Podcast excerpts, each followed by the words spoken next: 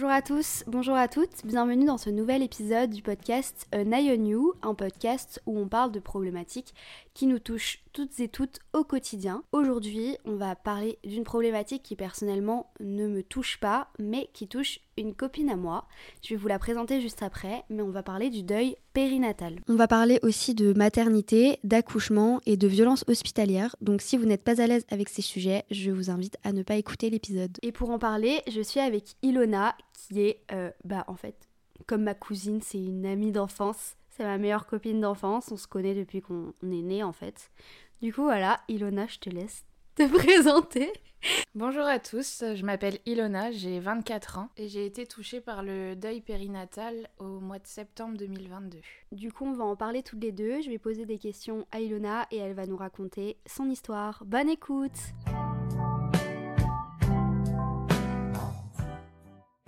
Du coup, Ilona, est-ce que tu peux nous raconter qu'est-ce qui s'est passé dans ta vie? En quoi tu as été euh, touchée par le deuil Euh, en fait, je suis tombée enceinte euh, au mois de mars dernier. Euh, une grossesse qui se passait très très bien. J'attendais une petite fille. Et ce qui s'est passé, c'est que au mois d'août, je suis rentrée chez mes parents pour fêter les 20 ans de ma petite sœur. Et en fait, je ne sentais plus mon bébé bouger. Et du coup, j'ai préféré aller aux urgences pour voir ce qui se passait.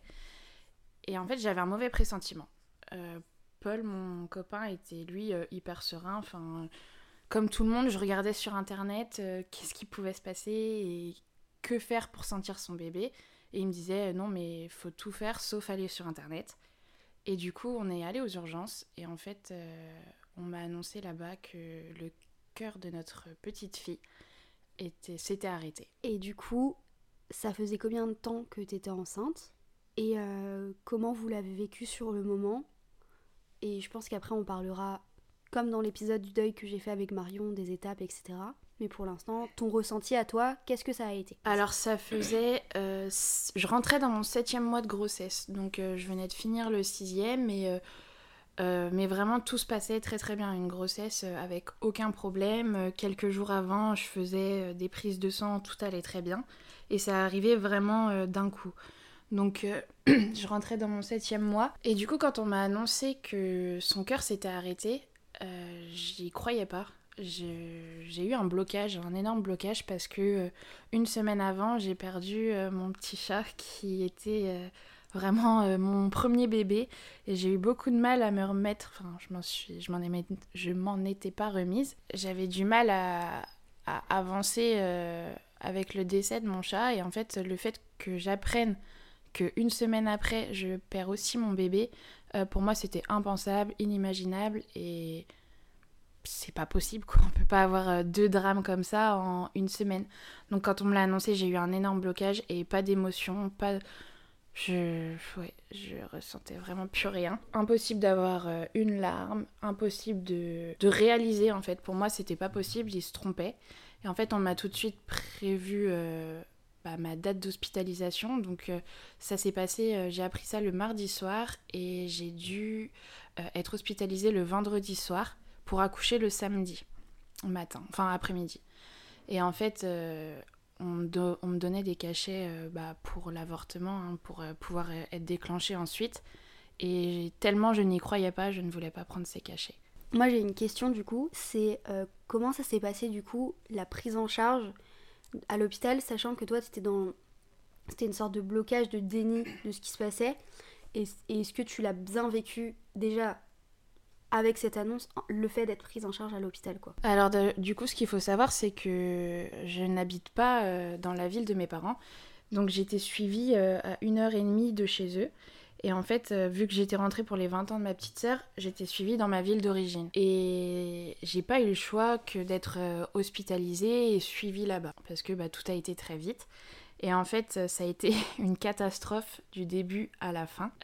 Ça a commencé par une annonce où on m'a fait une, échographie pour me dire, pour savoir ce qui se passait au tout départ. Et on m'a répondu, bah tout va bien. Sauf que j'ai dit, son cœur, enfin, il bat, qu'est-ce qui se passe? Et on me regarde et on me dit, euh, bah non, désolé, il ne bat plus. Alors que juste avant, on m'a dit, bah tout va bien. Donc déjà, ça a commencé par là. Après, mon copain lui a, a, répondu à la gynécologue Mais vous êtes sûre Et il a elle a répondu Oui, enfin, oui, oui, désolé. Mais sans vraiment. Sans émotion, en étant détaché, quoi. Ouais, totalement. Alors, déjà, c'était difficile, mais en plus, quand il n'y a pas de tact, c'est encore plus dur. Donc euh, lui, il s'est mis dans des états où vraiment il a réalisé tout de suite ce qui se passait, alors que moi non. Donc j'ai été, après j'ai eu euh, énormément de prises de sang, euh, enfin un contrôle surtout pour savoir de quoi ça venait. Et on m'a fait rentrer chez moi. Et du coup, le lendemain, j'avais rendez-vous pour prévoir bah, l'accouchement et voir comment ça allait se passer. Du coup, j'ai été le mercredi matin. on m'a dit que, enfin, que je serais hospitalisée le vendredi et on m'a donné des cachets pour l'avortement. Donc j'ai eu la première dose, on m'a fait prendre euh, dans leur bureau hein, pour bien que je prenne. Ensuite, euh, je suis re-rentrée chez moi alors que je pensais être hospitalisée et que l'accouchement allait se faire dans la foulée. On m'a expliqué un peu comment ça se passerait. Donc euh, c'est un accouchement qui se passe par voie basse et pas par césarienne pour les prochaines grossesses pour pas être impactée. Le jeudi, il y avait la deuxième prise de médicaments pour l'avortement à la même heure que la veille. Et donc j'ai été hospitalisée le vendredi soir. Et pas très accueillie. Euh, euh, une chambre euh, au service maternité, donc à côté de toutes les mamans et leurs bébés. Donc toute la nuit ça a été compliqué parce que déjà on était juste en face du bureau des sages-femmes, donc ça sonnait toutes les nuits. Et ensuite, bah, les cris des bébés, quand toi t'as pas le tien ou quand tu sais que le tien est, est décédé, c'est hyper difficile. Donc euh, les seuls trucs qu'on nous a proposés, c'est euh, des cachets pour dormir. Le samedi matin, on est venu me réveiller à 7h pour euh, me donner des cachets pour les contractions. En fait, ça déclenche les contractions. Et c'est des cachets sous forme de trois prises normalement. Donc c'est espacé. Et en fait, en fonction normalement des trois prises, et eh bah, l'accouchement doit arriver. Et moi, j'ai eu une prise à 7h30. Et en fait, j'ai eu des premières contractions, mais très légères, mal de ventre de règles, ça passait. Et on est venu me mettre une perfusion pour euh, justement que je ne sente aucune douleur des contractions et comme ça, enfin en fait normalement quand dans ma situation, quand c'est un deuil périnatal comme ça, euh, on fait souffrir la femme le moins possible parce que c'est déjà difficile. Alors en plus, si elle a subi un accouchement euh, traumatisant ou enfin c'est vraiment dur. Et du coup, j'ai j'ai eu la perfusion et en fait c'est une perfusion qui m'a complètement shootée et qui m'a endormie. Tellement euh, shootée, j'ai dormi de 8h30 à 10h30. Et en fait quand je me suis réveillée, euh, j'avais la tête euh, bah, encore tout étourdie, je voyais des étoiles, enfin j'arrivais pas trop à me remettre de la perfusion. Mais j'ai eu des contractions très très très fortes. Et ça a duré pendant une heure où on n'a fait que prévenir parce que je sentais que ça n'allait pas. Euh, je me sentais partir, j'avais l'impression que j'allais mourir. J'ai jamais eu autant mal de ma vie. Et en fait, euh, on a fait venir les infirmières et sages-femmes à plusieurs reprises et elles m'ont toutes répondu que euh, elles ne pouvaient rien faire pour me soulager parce que j'avais déjà eu la perfusion, que je pouvais pas avoir la péridurale tout de suite parce que j'accouchais que dans l'après-midi. Et sauf qu'en fait, vers 11h, à chaque contraction que j'avais, je sentais euh, mon bébé euh, descendre. Je sentais que j'allais accoucher. Et on ne m'a jamais euh, contrôlé. On n'a jamais regardé à, combien mon col était. Enfin, ça a été vraiment bâclé. Hein. Enfin, on s'est dit, bah voilà, elle a eu qu'une seule prise de médicaments, donc c'est impossible qu'elle accouche. Donc pourquoi? Enfin, en gros, je, je leur faisais même pas ce que toi tu ressentais en fait. Non, non, je leur faisais perdre leur temps. Pour elles, je pense que j'étais voilà, une petite jeune qui supportait pas la douleur et, et, voilà, et en fait, euh, j'ai pas du tout été encadrée, j'ai pas été prise en charge. Et à 11h28, la dernière sage-femme est venue. Et vraiment, j'allais, j'allais très très mal. Je sentais que je, pouvais m'évanouir à tout moment. J'arrivais pas à, garder la face. Et j'ai dit à, mon copain, euh, si là on me fait rien, euh, c'est pas possible quoi. Je vais, je vais accoucher, je vais mourir, j'en sais rien, mais là il va se passer quelque chose. Et euh, personne n'est venu, elle est partie. Et en fait, deux minutes après, je suis allée euh, dans la salle de bain de la chambre de l'hôpital et j'ai accouché toute seule parce que euh, mon col était déjà à 10. Donc j'étais prête à accoucher, sauf que personne n'avait regardé. Et en fait, vraiment à chaque, à chaque poussée, elle descendait de plus en plus et, et j'ai même pas eu besoin de pousser et ça a été tellement vite. Je me suis assise sur les toilettes, j'ai eu une contraction et tout est sorti, enfin elle est sortie d'un coup. Donc voilà, donc la prise en charge, pas top.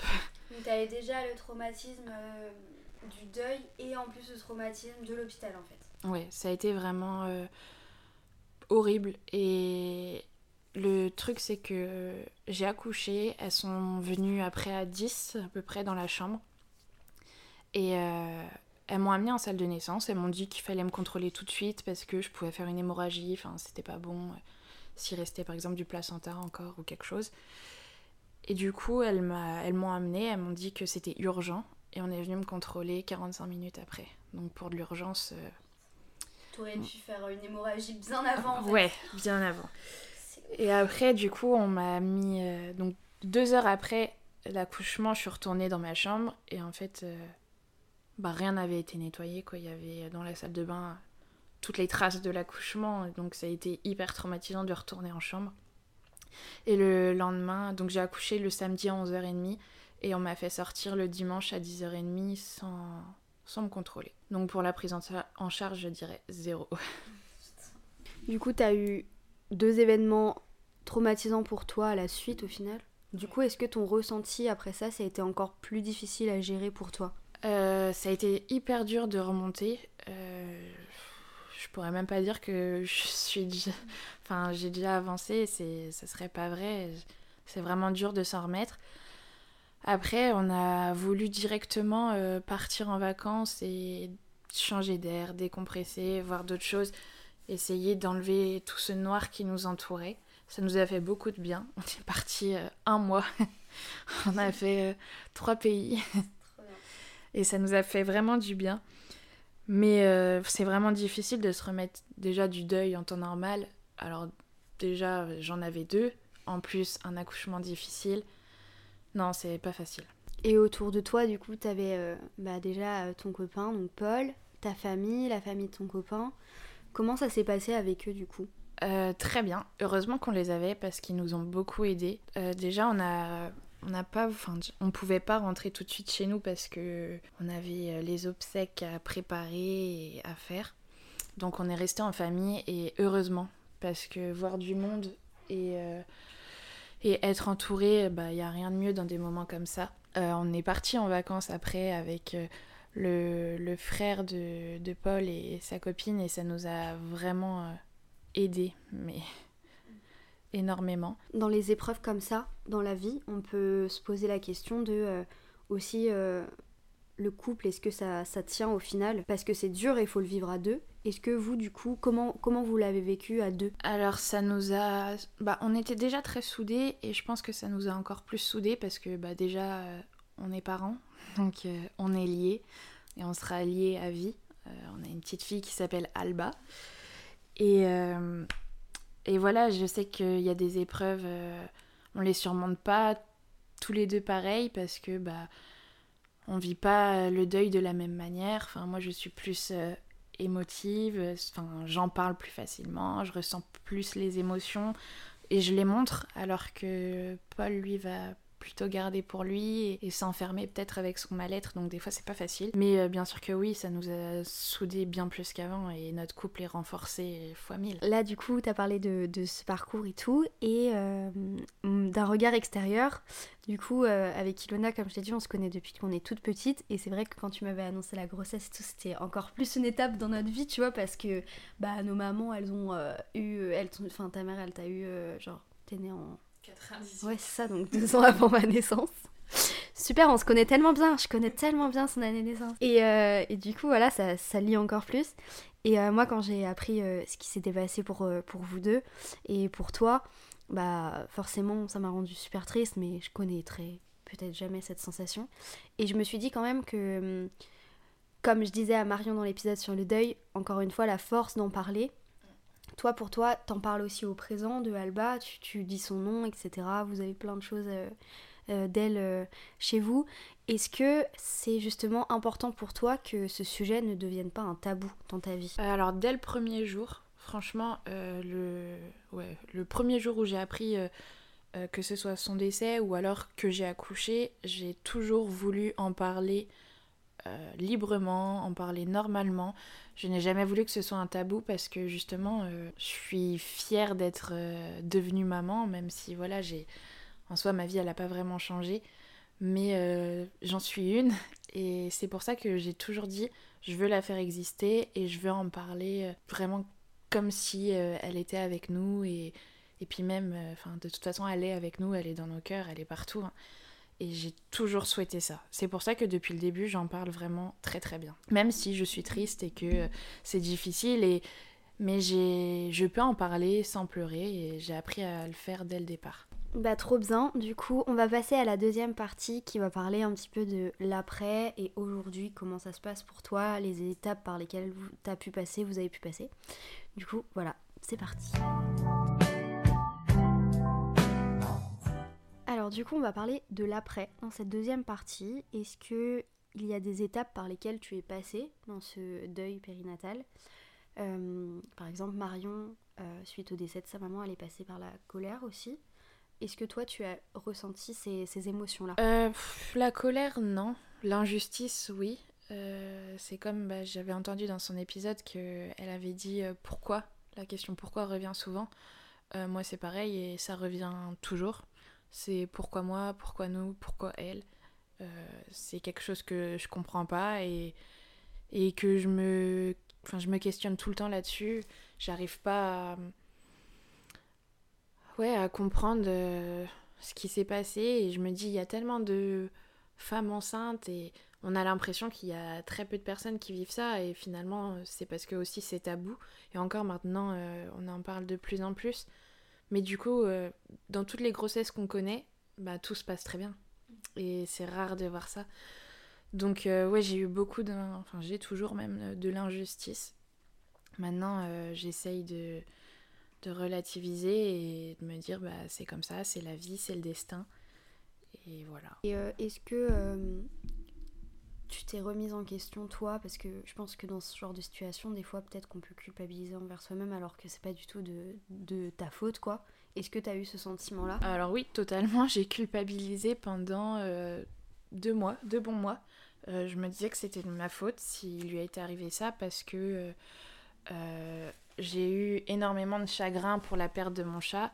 Et en fait la plupart des gens me disaient oui mais te mets pas mal ton bébé ressent tout et en fait, euh, une semaine après, je la perds et là, je me dis, c'est pas possible, c'est de ma faute, c'est à cause de moi qu'il lui est arrivé tout ça.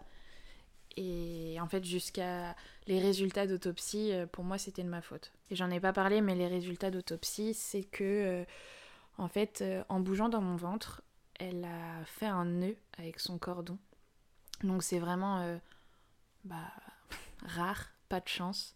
Et en même temps, de la chance parce que c'est pas dans nos gènes et que euh, ça devrait pas arriver deux fois, c'est vraiment euh, accidentel. Donc voilà, mais oui, je m'en suis voulu pendant euh, deux bons mois. Et du coup, l'après, parce que du coup, bah, tu as vécu aussi le décès de, de, ton petit chat.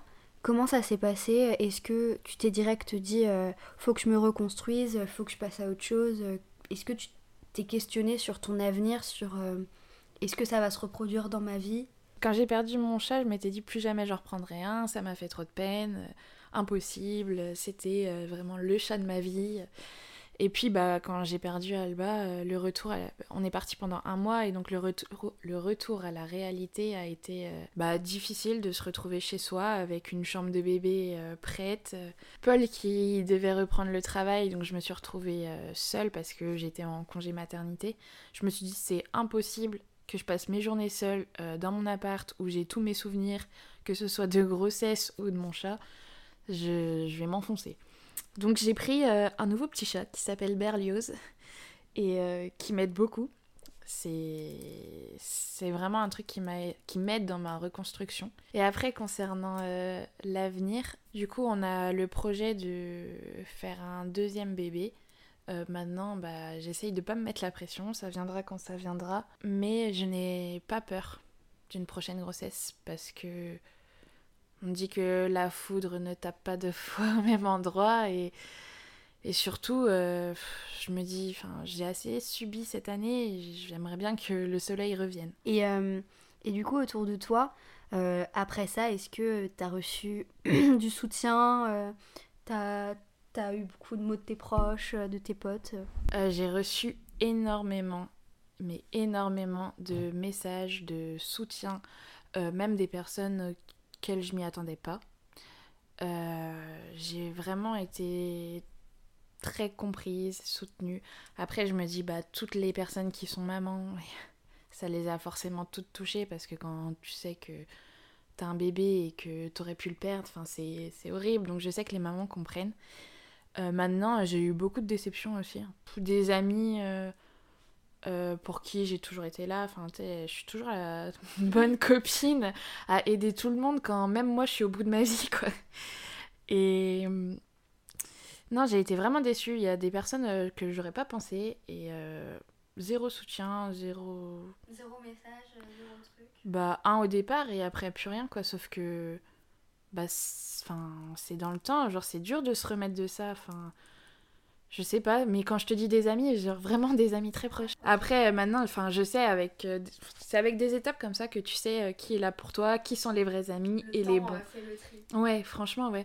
Et euh, bon, bah, c'est un mal pour un bien pour ça, parce que tu te rends bien compte pour qui t'as fait et euh, t'as rien en retour. Du coup, est-ce que. Bah, là, tu me disais que t'écoutais un podcast quand même sur la maternité et tout, euh, que t'en parles aujourd'hui dans ce podcast aussi de ce sujet-là. Est-ce que t'auras un message pour les gens qui, peut-être, vivent cette situation, ont vécu cette situation Je pense pas être la pro parce que ça fait que 5 mois en soi, c'est très récent. Mais euh, faut pas garder tout pour soi, faut en parler. Faut faire vivre son enfant et rien que ça, ça apaise. Enfin, moi, je sais que ça me fait énormément de bien euh, de parler d'elle et, et j'adore quand on s'intéresse à elle parce que, bah voilà, c'est mon enfant et même si ça s'est pas passé comme prévu, bah ça fait du bien de savoir qu'on pense à elle. Donc, faut en parler, faut aller euh, se faire aider quand on en, on en reçoit le besoin. Euh, c'est pas parce que euh, à l'hôpital ou n'importe qui vous dit faut aller voir une psychologue parce que t'as eu ça. Non, si t'en reçois pas le besoin maintenant, ne le fais pas. Faut vraiment le ressentir, je pense. Toi, t'as pas du tout été voir de spécialistes psy ou des choses comme ça? J'y vais depuis. Enfin, non, c'est pas une psy. J'ai été voir une naturopathe et une hypnothérapeute. Et j'ai été voir que là, il y a deux semaines. Et avant, j'en ressentais pas le besoin. Parce que. Euh, voilà, enfin, j'étais triste, oui, mais euh, j'étais pas prête à en parler comme ça à quelqu'un que je connaissais pas. Là, maintenant, ça me fait du bien parce que, bah voilà, comme j'ai dit, euh, je veux. Enfin, on aimerait un deuxième enfant et je veux que ce deuxième bébé arrive dans un, corps apaisé et voilà qui est prêt à revivre euh, une nouvelle grossesse. Est-ce que euh, tu as une suite euh, dans ta tête, genre? Est-ce que tu vois une suite dans ta tête, même psychologiquement Là, tu vas t'installer dans ta nouvelle maison avec Paul. La suite parfaite, ce serait bah, la maison, le bébé et le mariage. Paul, c'est un message pour toi. Mais bon, ça, même s'il écoute ce podcast, à mon avis, ça servira à rien, je pourrais attendre. Non, mais euh, la suite, bah voilà, j'espère euh, rebondir, aller mieux, m'accrocher parce que bah il y a des jours avec et des jours sans. Hein, euh, T'as l'impression d'aller bien pendant une semaine et puis d'un coup la foudre revient et tu broies du noir pendant une semaine. Donc m'accrocher, rebondir et être de nouveau heureuse. Bah du coup moi c'est la fin de mes questions. J'espère que cet épisode vous aura plu. J'espère que ça t'a plu de, participer. Oui. On finit pile à 22h22. On est vraiment chanceuse, c'est un signe. Il faut faire un vœu. Et, euh, et du coup, bah écoutez, si cet épisode vous a plu, vous pouvez le partager, euh, liker le podcast, le noter sur les plateformes d'écoute. Et puis moi je vous dis à jeudi prochain pour un nouvel épisode. Bisous